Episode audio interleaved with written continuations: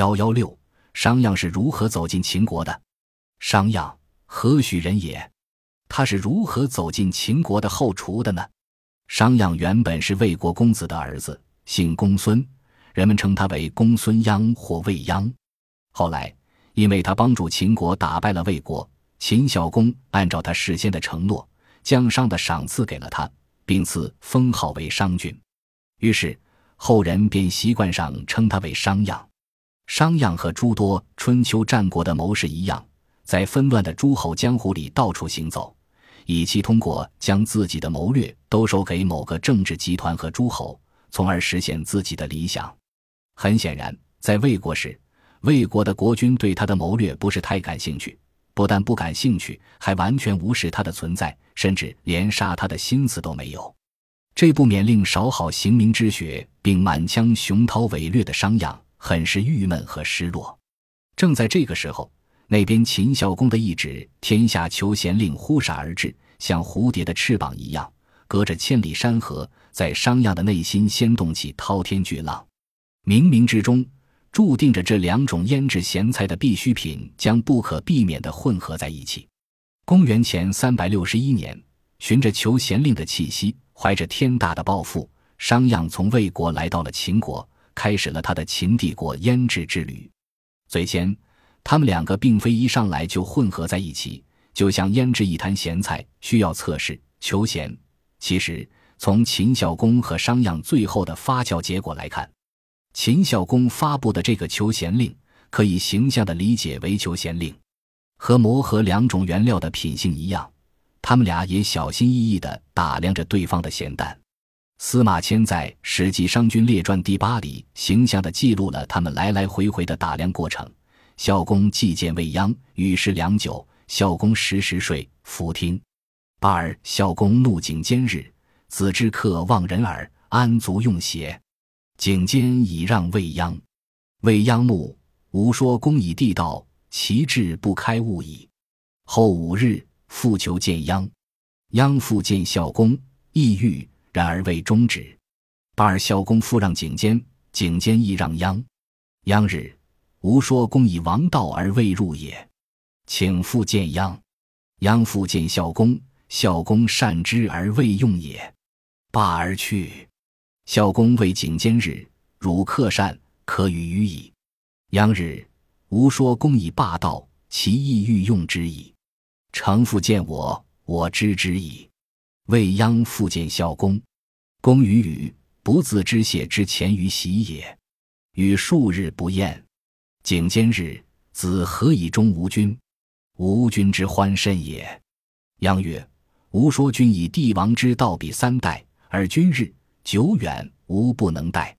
且贤君者，各及其身显明天下，安能一以待数十百年以成帝王乎？故吾以强国之术说君，君大说之耳。然亦难以比得于殷周矣。前前后后，秦孝公与商鞅相互间共试探了四次。第一次，商鞅本着治大国若烹小鲜的逻辑，给秦孝公上的是一桌可以比拟于尧舜的地道天下的佳肴美馔。结果，秦孝公毫无胃口，菜还未上全，直接睡着了。再见的时候，商鞅降低了一个菜品档次。给秦孝公上了一道可以比拟大禹和商汤的王道天下的大餐，就是用王道称霸天下。结果秦孝公依然没胃口。又见的时候，商鞅吸取前两次的经验教训，不谈地道，也不谈王道了，直接给秦孝公来了一道相当霸道的咸菜疙瘩，简单又粗暴，提神又下饭。结果这一下就把秦孝公的胃口打开了。等到商鞅详细的给秦孝公描绘这道咸菜的口感和具体腌制手法时，秦孝公早已馋得不能自已，恨不能立马就配着一碗粥吃下。对于焦灼而急切的秦孝公来说，身处在诸侯纷争的战国江湖里，他已经没有太多的时间、心情和雅趣等待着烹制一盘如地道和王道般的天下佳肴了。他需要最简单而又粗暴的方式。抓一把盐撒在一坛菜缸里，搅动几下，类似四川的泡菜一样，捞起来就能吃，快捷而有效。正如他所慨叹的：“久远无不能待。且贤君者，各及其身显名天下，安能意义待数十百年以成帝王乎？他直截了当地告诉商鞅：大菜虽美，但等待的时间太漫长，我哪里有那份闲情等待数十百年才享受它的美味呢？在整个春秋战国的数百年历程中，包括诸子百家在内的每一个谋士和门客，都在努力期待着自己调制的羹汤能对应上某个诸侯的口味。期间，管仲找到了齐桓公，商鞅找到了秦孝公。